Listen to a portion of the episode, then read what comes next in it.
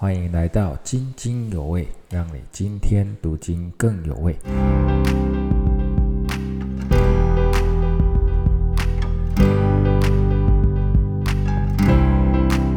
弟兄姐妹平安。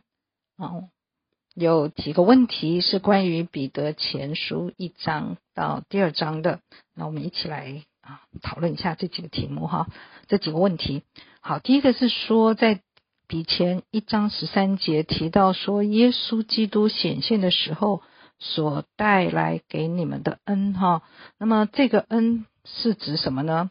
哦，耶稣基督再来的时候，他带给我们的恩典就是复活的恩典哈。如果我们那时候还没有死哈，那我们就可以被提上呃到空中与主相遇，与主永远同在。如果我们已经死了。那主就让我们的身体复活哈，这个就得着一个完全的救恩哈。不仅是我们的灵复活，我们连身体都复活哈。好，那么第二就是第二个问题是彼得前书二章第二节哈啊，他提的问题说，哎啊，这个题目说我们要啊这个要爱慕哈让。爱慕那纯净的灵奶，像才生的婴孩爱慕奶一样，叫你们因此渐长，以至于得救。哈，以至于得救。哎，那就有人说，我们接受耶稣基督的时候，不是就已经得救了吗？怎么这边还要说啊渐长，然后以致得救呢？好，那么我们在啊，当我们在做。爵士祷告的时候，也就是我们耶接受耶稣基督啊，是我们生命救主，这是我们重生的开始啊，开始我们已经有了得救的身份，好，那啊，这就很像一个属灵的婴儿被生出来，那他要慢慢的长大，慢慢的成熟哦，才能来服侍神哈，所以就有就好，就是当我们已经得救的开始之后，我们还要每一天的跟随主。每一天的渴慕主哦，用神的话来浇灌我们属灵的生命哦。当我们顺服神，我们渐渐成长哦，才会得到得着这个啊完全的新生命哈。所以得救是一个旅程啊，旅程有开始，然后直到我们见主的面才叫做完全哈，完全那就有一点点像了哈。我们啊拿了一个大饭店的自助餐的餐券。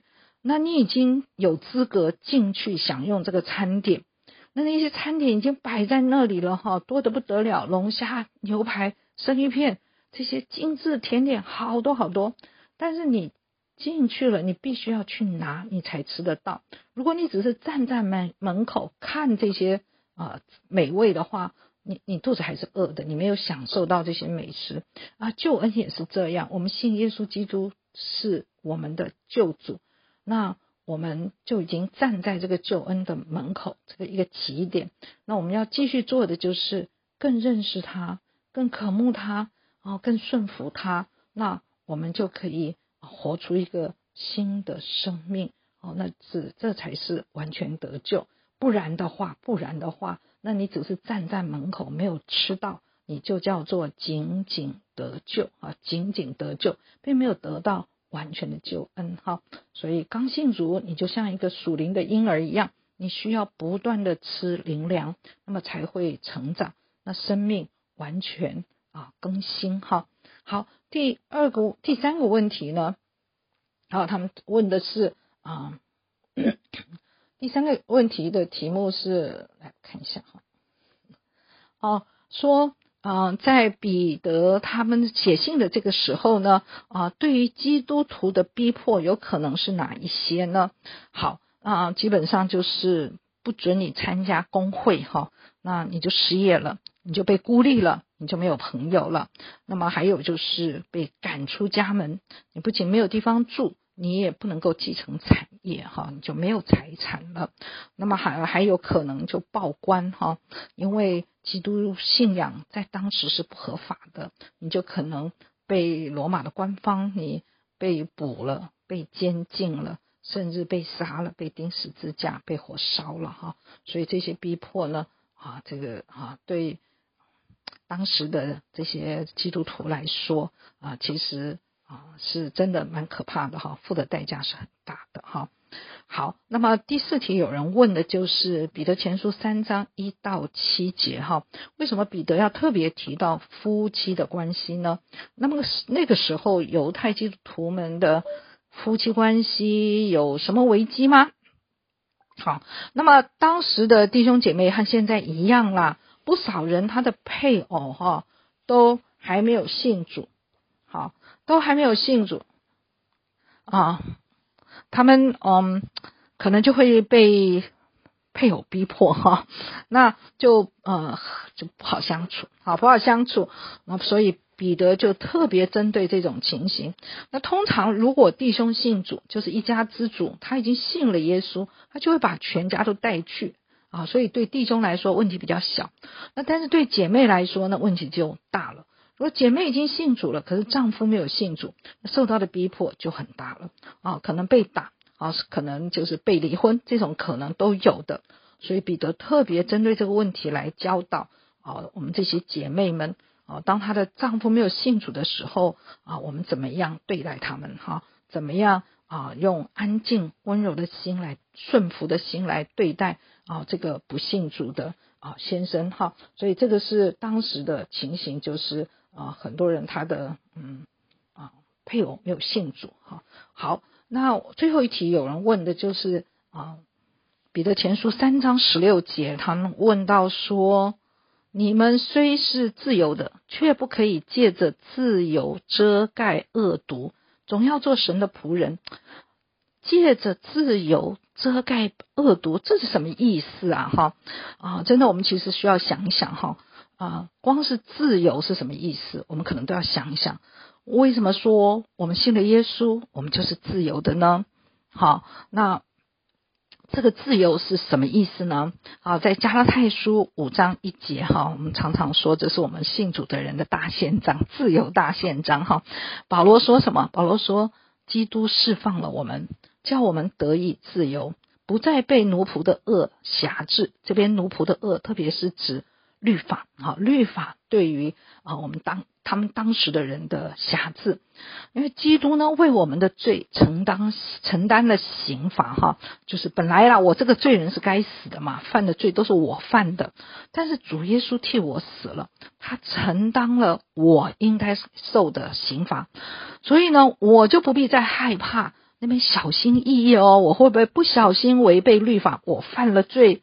那我就得赶快去杀头羊来献赎罪祭，好，不用了，我不用了，好，我不用担心我被神处罚，不用，因为耶稣基督已经承担了这个刑罚，所以基督就释放我们得以自由，什么自由？免于惧怕被刑罚的自由，不用再害怕刑罚了。就算我不小心犯了罪，我认罪悔改，耶稣也会赦免我的罪。好，所以有一些人呢，可能就觉得说，哦，我得罪，我得救了，我自由了，我不必再遵守旧约的律法了，我不用再受约束了。甚至还有一些人觉得，像我刚刚说的，我如果犯了什么罪呢，主耶稣也会赦免我的罪。于是呢，有一些人信主之后呢，就变得反而怎么样？自由嘛，他的解释就是为所欲为，连政府定下的法律或者制度呢。也不管，也不遵守，好，也就是彼得说了好几次的放纵肉体私欲，我想做什么我就做什么，哈，就好像都不必管了，我自由了。那么这个就叫做借着自由来遮盖恶毒，好，那种恶毒并不见得是杀人放火，而是我们的私欲。哈，自我中心，哈，譬如像我，我有时候也会这样，哈，我过马路看看没车，我就闯，我可能就闯红灯了，哈，这种就是放纵自己，哈，不遵守政府的规定，哈。那么也有些人的弟兄姐妹沉溺在这个色情网站，啊，他心里明明知道这是啊神不喜悦的，但是好像也是在那里。放纵自己，好，那么也有一些弟兄姐妹说啊，我其实有一个美好的目标，我要传福音，那我就怎怎么样传福音呢？啊，他们很爱打麻将，我就陪他们打麻将。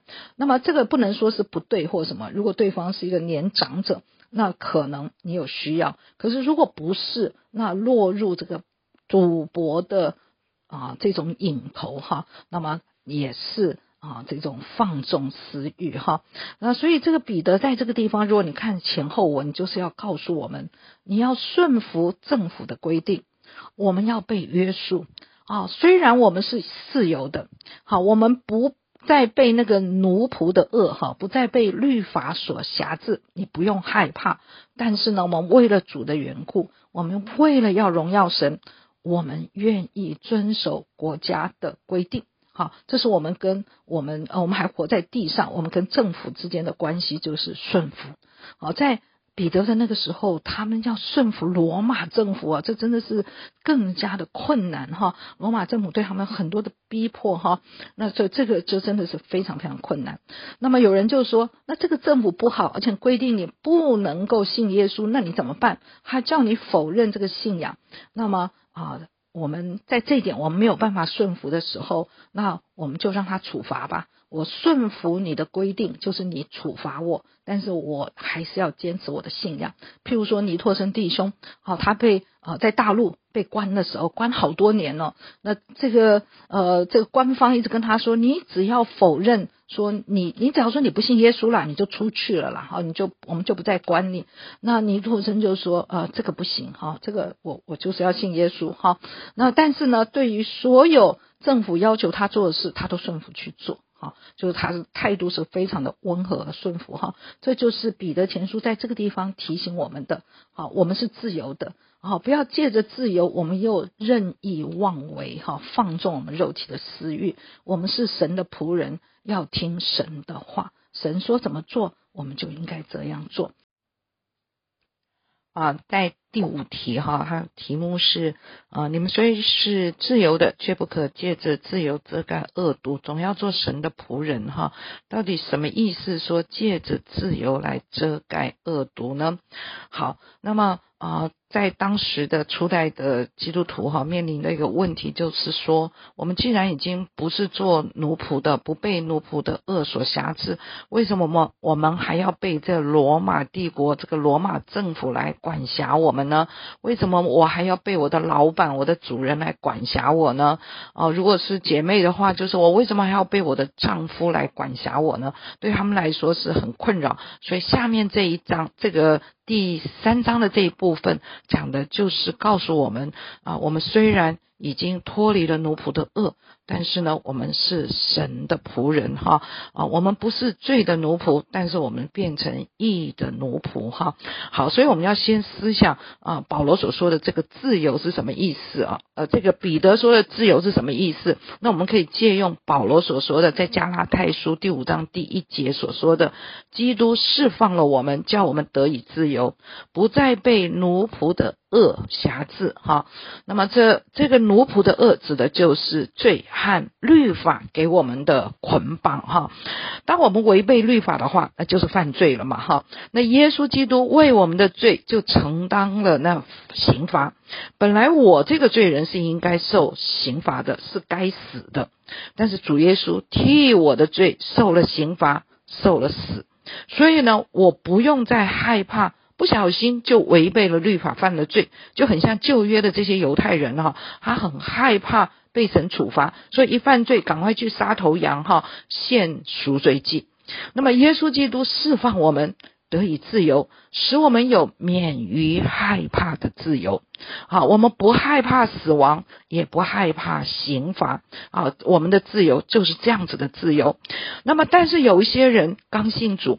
对真理不明白，他会说：“哦，我得救了，哦，我自由了，所以我不必守旧约的律法，我不用再受任何的约束了。”那么还有一些人会觉得啊，我如果犯了什么罪，主耶稣也会赦免我的罪，好，所以呢，我自由了。好，那么于是有一些人信主以后就开始反而是为所欲为，哈，不像以前旧约的这些呃犹太人这么紧张。